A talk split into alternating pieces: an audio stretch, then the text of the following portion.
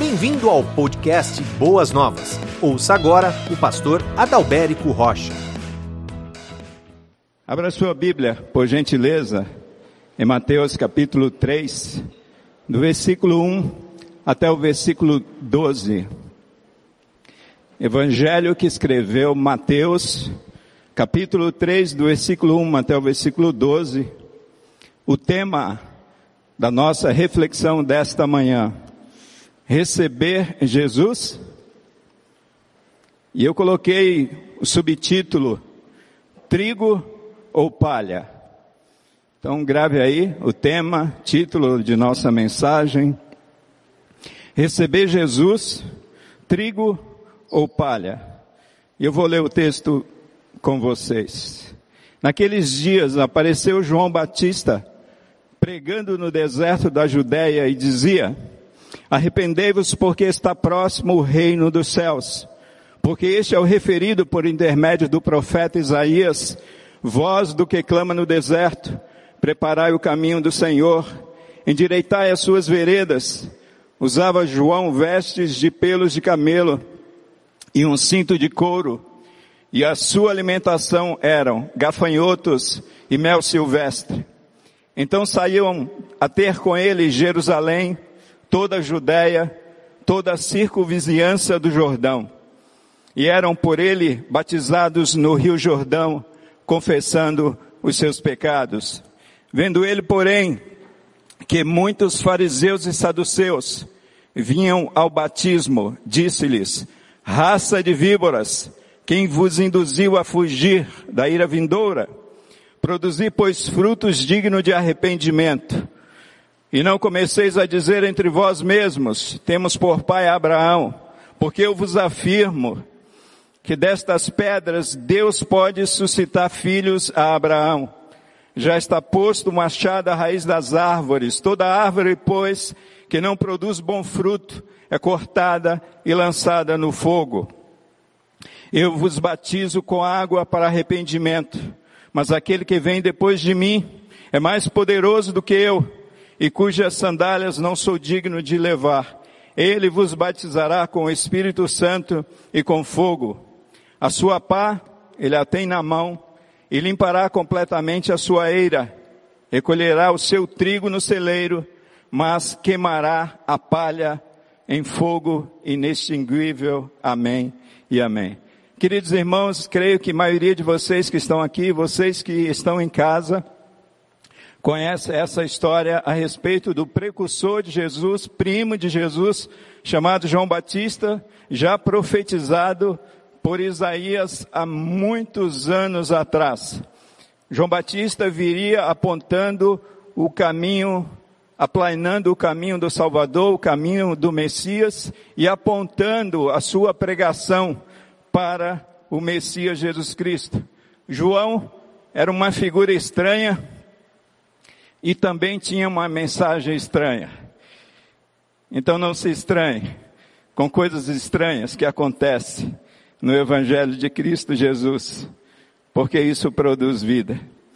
Então essa é um pouquinho da história do profeta João Batista. Ele vem fazendo batismo em água e aponta para Jesus aquele que de fato batizaria os homens com o Espírito Santo e com fogo. Não quero entrar nessa discussão do, discussão do batismo com fogo. Isso aqui é muito polêmico. E talvez vocês não queiram esse batismo com fogo que Mateus fala aqui nesse texto. Mas vamos à introdução da nossa palavra desta manhã. O tema de nossa mensagem é receber Jesus. E esse termo, amados, receber Jesus, ele se tornou assim uma linguagem muito comum entre os evangélicos. Eu diria que se tornou até um jargão evangélico, né? Quantas vezes você já ouviu alguém perguntando para algumas pessoas: Você já recebeu Jesus? Você já recebeu Jesus?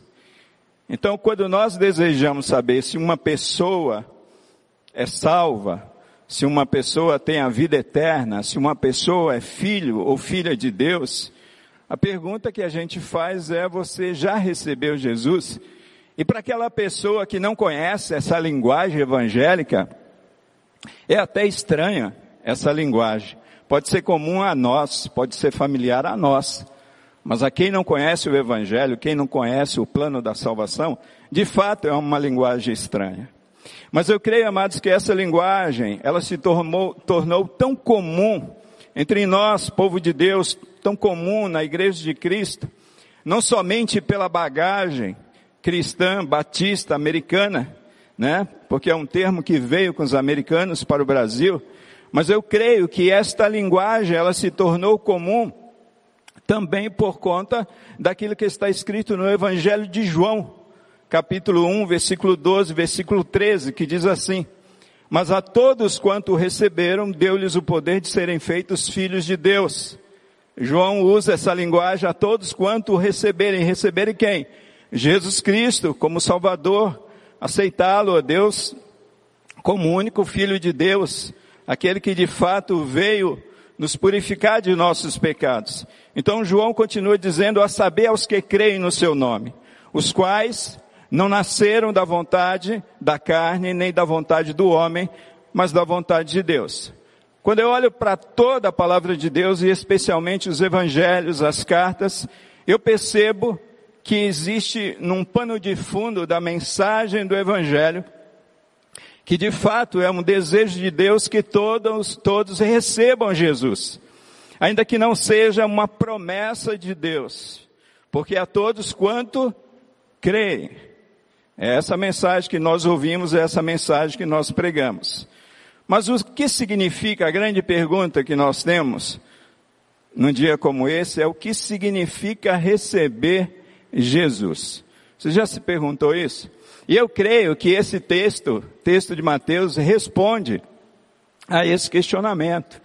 Esse texto de Mateus traz uma clareza a respeito do que de fato significa receber Jesus. E amados, eu fico preocupado principalmente num tempo como esse.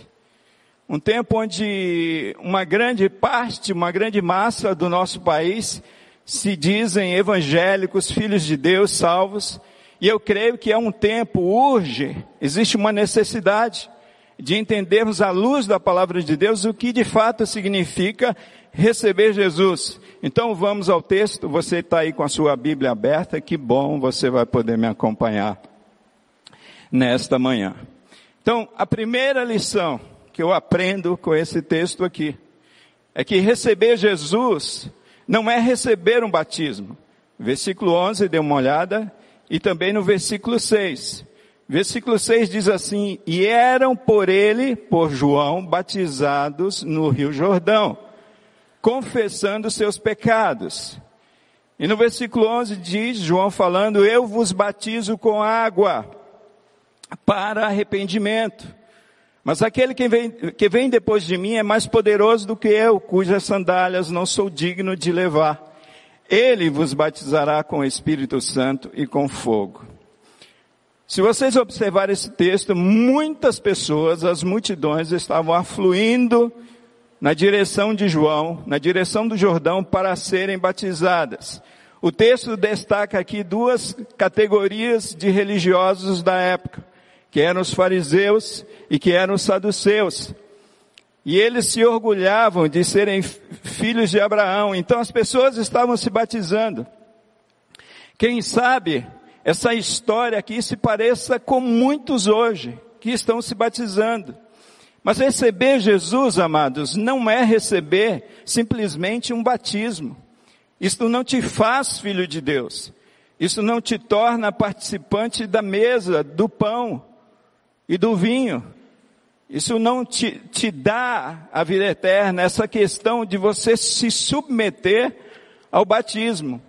Mas infelizmente algumas pessoas veem o batismo como um passaporte para os céus, como um ingresso para a eternidade.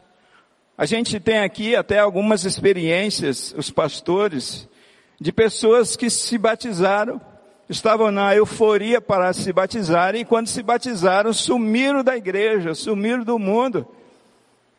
Parece que o batismo elas criam que era aquilo necessário para que elas se tornassem filhos de Deus, para que elas recebessem de fato Jesus Cristo. Em Marcos, capítulo 16, versículo 6, a Bíblia diz assim, ó, versículo 16 diz assim, quem crer e for batizado será salvo, mas quem não crer será condenado. Quem crer, então é necessário crer em Jesus Cristo, e aí vem o batismo. Então o que é que salva? O batismo? Não. A nossa fé em Jesus Cristo. Então, quando eu olho para esse texto, quando eu olho para a história do povo judeu, das seitas do judaísmo, a gente percebe que a imersão era um símbolo de purificação do corpo inteiro. Era uma simbologia a respeito daquela purificação que apontava para a purificação que receberíamos do Messias, do Salvador Jesus Cristo, através da obra regeneradora do seu Espírito Santo em nós. Para os essênios, grupo o qual João Batista fazia parte, uma seita do judaísmo, o batismo era reputado como símbolo da purificação do pecado. Não era a purificação do pecado, mas era um símbolo ou seja, algo que representava, amados, a purificação do pecado do homem.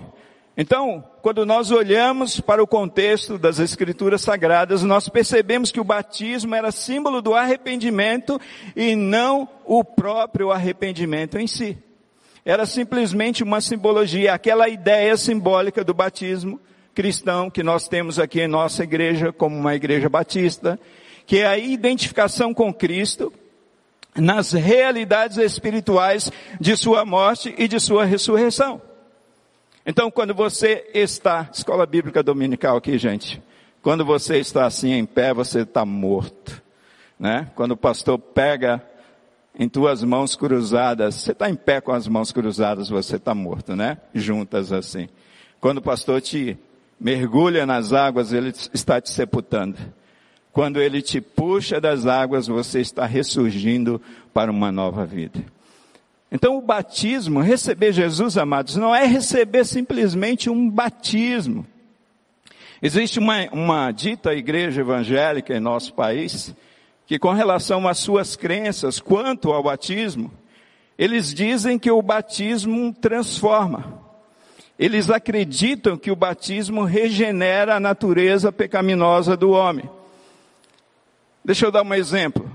A pessoa vai até esta igreja, ela está nas drogas. Então a gente vai te mergulhar nas águas e o batismo vai te regenerar. Só que você não conseguiu se libertar das drogas. Então a gente vai e te batiza novamente. Opa, eu já contrariei as escrituras sagradas, que é um só batismo. Então o batismo não pode me tornar um filho de Deus. A primeira grande lição que eu aprendo com esse texto Receber a Jesus, amados, não é simplesmente receber o batismo. O batismo não transforma a sua vida, o batismo não regenera o teu coração. O batismo não te faz uma nova criatura. O batismo não te pode tornar um filho de Deus. O batismo não traz salvação. O batismo não te dá a vida eterna. Receber Jesus não é receber um batismo. Mas uma segunda lição que eu aprendo com esse texto, que receber Jesus não é receber uma herança de sangue. Receber Jesus não é receber uma herança de sangue. Olha comigo os versículos 7 até o versículo 9. O que que diz o versículo 7 até o versículo 9? Vendo ele, porém, que muitos fariseus e saduceus vinham ao batismo, disse-lhes, o que que João disse? Raça de víboras. Você já pensou se a gente pregasse assim hoje, amados? João era duro. João era enérgico. Eu diria que João Batista e Elias, eles não pregariam mais que uma vez numa igreja, às quais eles fossem convidados para pregar. Raça de víboras, é o que João diz, quem vos induziu a fugir da ira vindoura? Produzi, pois, frutos dignos de arrependimento, e não comeceis a dizer entre vós mesmos, o que, que eles estavam dizendo? Nós temos por pai Abraão, porque eu vos afirmo que destas pedras Deus pode suscitar filhos a Abraão.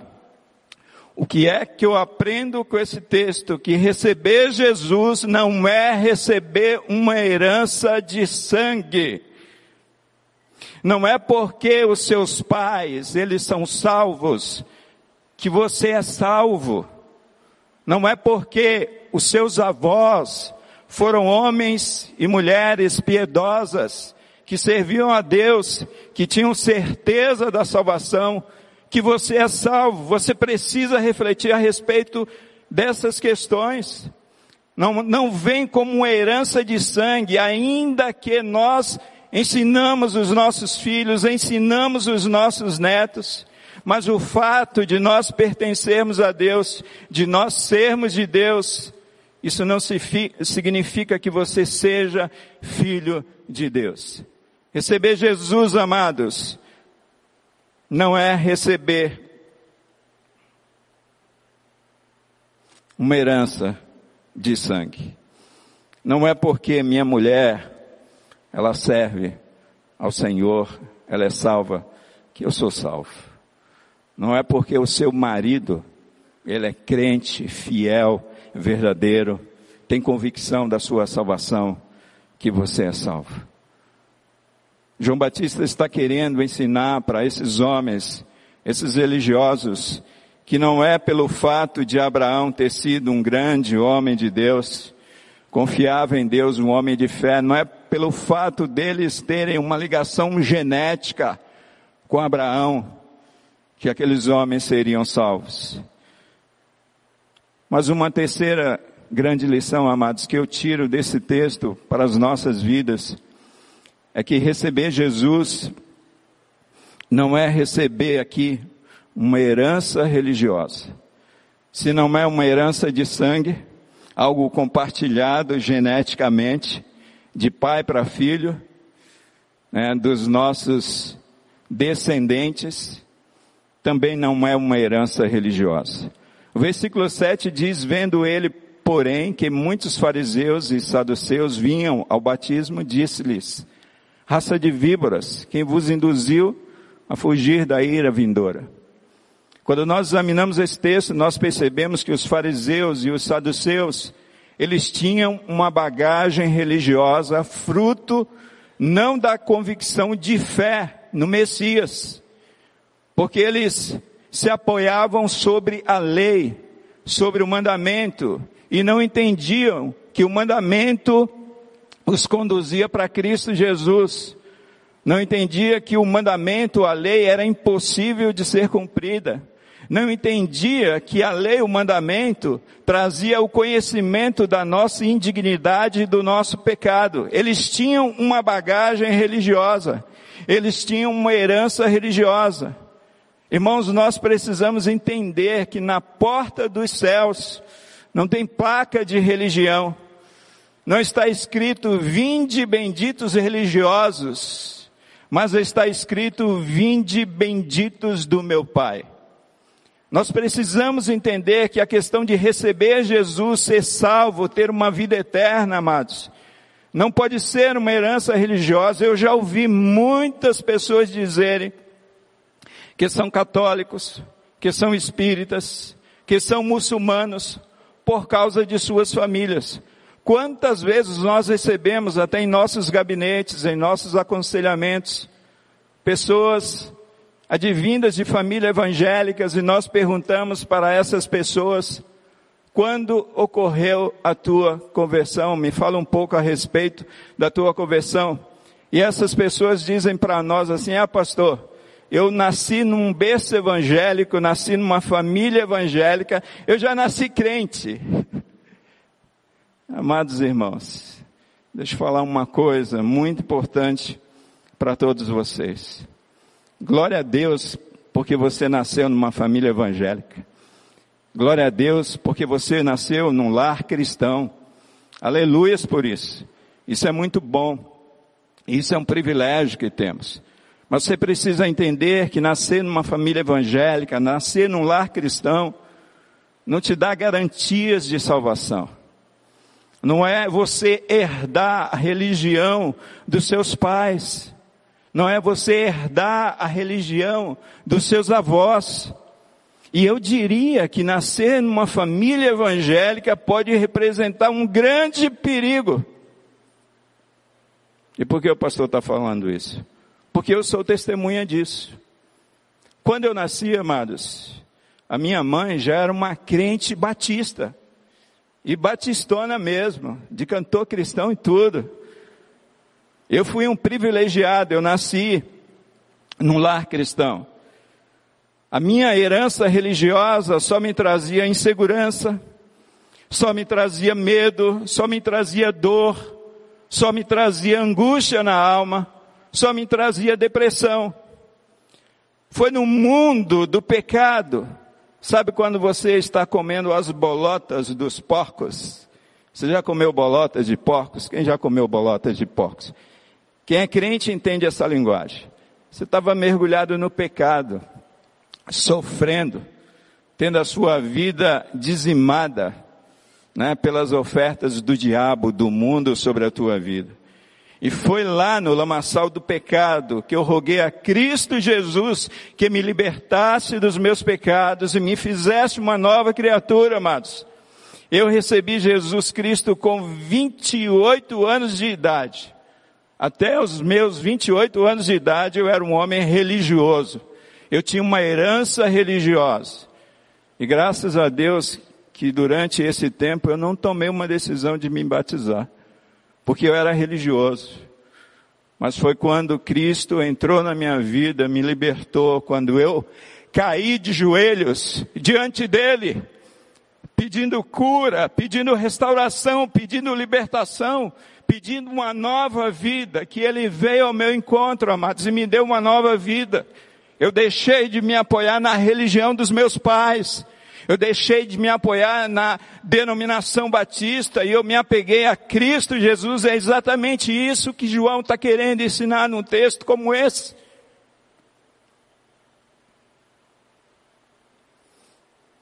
E eu estava pensando, puxa vida, né? 28 anos de idade foi quando eu me converti. E eu dei uma olhadinha na história do apóstolo Paulo.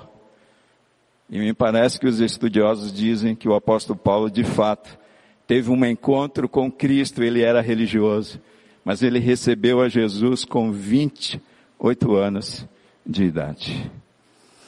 Vamos em frente. Receber Jesus, amados, em quarto lugar, não é fazer parte de uma igreja. Receber Jesus, em quarto lugar, não é fazer parte de uma igreja. Esses fariseus, versículo 7 ainda, esse versículo é muito rico. Os fariseus e saduceus, quem sabe pelo fato deles pertencerem a uma denominação. De qual denominação você é? Eu sou dos fariseus. De qual igreja você é? Eu sou dos saduceus. De qual igreja você é? Eu sou dos essênios. Eu sou dos zelotes. Eu sou batista. Eu sou adventista. Eu sou presbiteriano. Eu sou metodista. Amados irmãos, quando nós olhamos para esse texto, nós podemos perceber que receber Jesus não é fazer parte de uma igreja. Aqueles homens achavam que pelo fato de seus nomes estarem escritos no livro, quem sabe, da igreja dos fariseus, da igreja dos saduceus, os seus nomes estariam escritos no livro da vida. E a gente precisa entender que o fato do seu nome estar escrito no livro da igreja, o teu nome precisa estar escrito no livro dos livros, amados.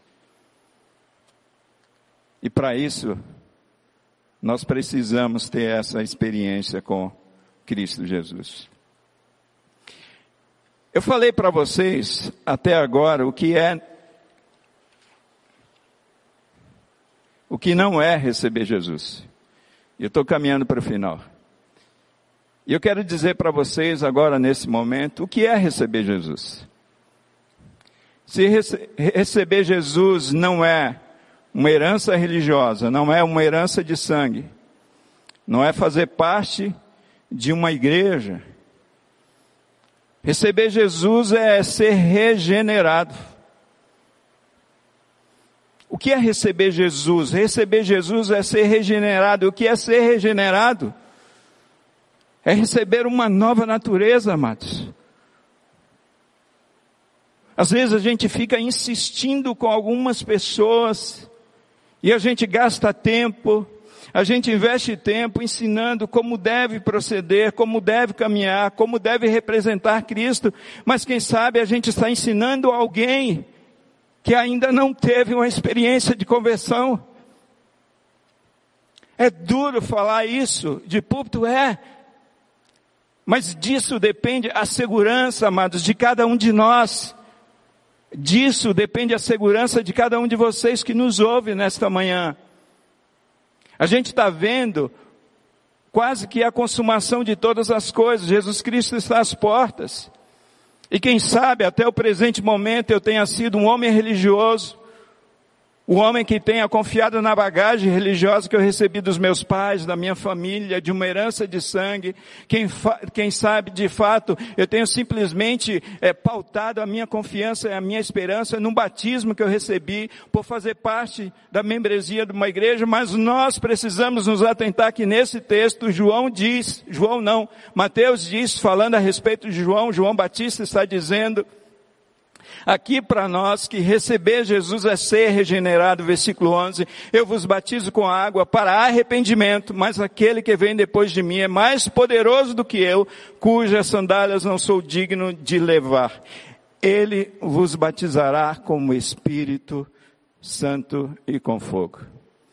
Paulo diz assim, olha, no momento em que nós ouvimos o Evangelho da nossa salvação, tendo nele crido, fostes selados com o Espírito Santo da promessa. Pastor Josaniel pregou muito bem semana passada aqui, falando sobre um novo nascimento, sobre nascer de novo. Se você ainda tem dúvidas a respeito disso, volta no canal da igreja, pega a mensagem do pastor Josaniel da semana passada e você vai entender um pouquinho mais a respeito dessa regeneração. Amados, o batismo de João não tinha poder de tornar o batizado uma nova criatura, um novo homem. João aponta para Jesus como aquele único que tem o poder de regenerar, dar uma nova vida, uma nova natureza ao homem pecador. Receber Jesus Cristo é receber um novo coração, é receber uma nova natureza, uma nova vida não é obra da religião, de rituais religiosos, amados, e sim obra do Espírito Santo de Deus no coração de homens e mulheres. É regeneração, é nascer de novo. E é esse homem regenerado que produz na sua vida arrependimento. Se você observar versículo 6, versículo 11, João vai falar que ele não era digno, João vai dizer, e eram eles batizados no Rio Jordão, confessando os seus pecados. O homem regenerado tem arrependimento, não remorso. Remorso é coisa do homem velho, do homem pecador. Mas aquele que nasceu de novo, ele tem essa experiência. Quando Deus fala ao seu coração, quando Deus mostra o nosso pecado, a gente está estudando isso em Caminhos da Restauração. E isso só acontece com a vida daquele que nasceu de novo. Daquele que tem o Espírito Santo de Deus vivendo, amados, na sua vida. João diz assim, olha, vocês precisam produzir frutos dignos de arrependimento. Que tipos de frutos eu tenho produzido? O fruto que eu produzo é fruto do Espírito ou é obra da carne? O fruto que eu produzo alimenta ou envenena as pessoas. O fruto que eu produzo produz vida, gera vida ou gera morte na vida das pessoas. O fruto traz alegria ou traz tristeza ao coração das pessoas que convivem comigo. Pensando um pouquinho mais a respeito desse ser regenerado e precisamos entender que um dia você só se lançou sem reservas sobre Cristo. Você só conseguiu olhar para a cruz e ver a sua indignidade de que ali era o seu lugar, porque aconteceu a regeneração na sua vida. Você estava morto, eu estava morto, e eu só pude fazer isso porque Cristo lançou luz sobre a minha vida, apontando o caminho, apontando a salvação. Eu quero concluir, amados, nesta manhã com um artigo do Fernando Heitor de Siqueira. Nós temos uns três minutinhos para isso. E ele publicou esse artigo no dia 29 de 11 de 2014. E o tema do seu artigo é um coração de carne. Ele usa aquele texto de Ezequiel, capítulo 11, versículo 19 até o versículo 20, que ele diz: E lhes darei um só coração, e porei dentro deles um novo espírito, e tirarei da sua carne o coração de pedra, e lhes darei um coração de carne, para que andem nos meus estatutos e guardem as minhas ordenanças e as cumpram. E eles serão meu povo e eu serei o seu Deus. A salvação é graças ao Senhor, do início até o fim.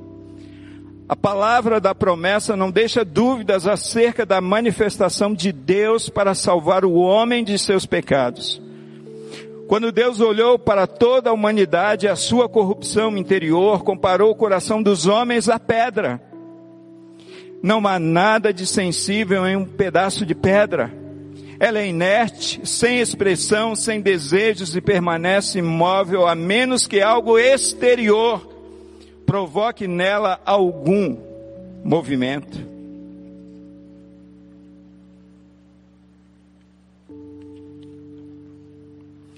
Deus descreve o homem que ainda não se converteu como possuidor de um coração de pedra, porque é exatamente nesse estado em que se encontra, inerte diante do bem, insensível para fazer a vontade de Deus, sem desejo de receber a graça e o conhecimento de nosso Senhor, incapaz de mover-se em direção daquele que pode mudar a sua condição. Todos nós possuíamos um coração como esse, duro como pedra. Contudo, algo em, em algum momento, algo mudou em nós. Assim como a pedra somente pode se mover se algum fator externo a impulsionar, algo também exterior a nós nos impulsionou para frente, agitou e moveu em nosso duro coração com força, desfazendo a insensibilidade e a frieza do nosso interior. Sabemos que é impossível que a pedra se transforme em carne por sua própria natureza, pois pedra sempre será pedra, mas esse agente transformador tem o poder de mudar o coração do homem, fazendo-o nova criatura. Como está escrito, pelo que se alguém está em Cristo, nova criatura é, as coisas velhas já passaram, eis que tudo se fez novo, segundo de Coríntios capítulo 5, versículo 17. Essa é exatamente a operação do Espírito Santo, e que o Espírito Santo faz dentro de uma pessoa chamada salvação sendo o próprio Deus, ele retira o coração de pedra pela pregação do Evangelho e coloca no lugar um coração de carne, capaz de sensibilizar-se diante do pecado, desejando ardentemente ser livre de sua escravidão e corrupção.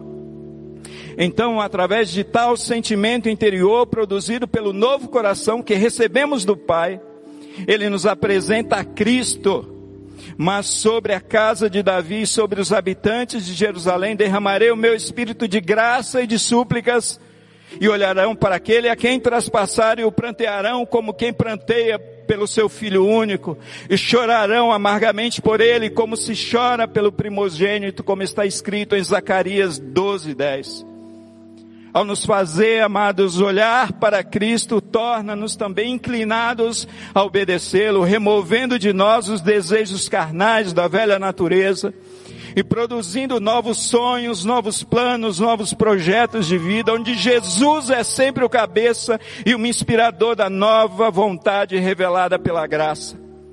Porque a lei do Espírito da vida em Cristo Jesus te livrou da lei do pecado e da morte. Porquanto, o que era impossível à lei, visto que se achava fraca pela carne. Deus enviando o seu próprio filho em semelhança da carne e do pecado e por causa do pecado na carne condenou o pecado para que a justa exigência da lei se cumprisse em nós, que não andamos segundo a carne, mas segundo o Espírito Santo, conforme está escrito em Romanos capítulo 8, do versículo 2 até o versículo 4. Desta forma, aceitar a Cristo, receber a Cristo como Senhor provém tanto de Deus quanto tanto o restante da salvação. Ninguém se dobraria a Ele se Ele não, se, não dobrasse a vontade do homem. Mudando seu coração, como em Gênesis, tanto o Pai, o Filho e o Espírito Santo estiveram atuantes na criação do homem, conforme Gênesis 1, 26. Assim também na salvação do homem, do ser humano, os três, Deus Pai, Deus Filho e Deus Espírito se fazem presentes e atuantes. O Pai conduzindo-nos a Cristo, operando pelo seu Santo Espírito, e o Filho de Deus salvando pela sua morte os que estavam com endurecimento da morte em seus corações. Conforme está escrito em Salmo 51, versículo 10, Cria em mim, ó Deus, um coração puro e renova em mim um espírito estável. Você já recebeu Jesus? Você já recebeu Jesus? Você já recebeu Jesus? Você é trigo ou você é palha? Irmãos, quando eu leio um texto como esse, e quando eu olho para tudo que está acontecendo com o mundo, eu percebo que o juízo de Deus se aproxima. E nós precisamos nos lembrar. Lembre-se, por favor. A sua pá, ele a tem na mão. E limpará completamente a sua eira. E colherá o seu trigo no celeiro. Mas queimará a palha em fogo inextinguível. Que esse seja um tempo onde você possa se desapegar de toda a sua bagagem religiosa e possa, de fato, ter um encontro com o Salvador, Jesus Cristo, e recebê-lo. Ele te dará vida e vida eterna para todo sempre. Amém. Você ouviu o podcast Boas Novas? Que Deus te abençoe e nunca se esqueça que, em Boas Novas, a gente sempre se encontra.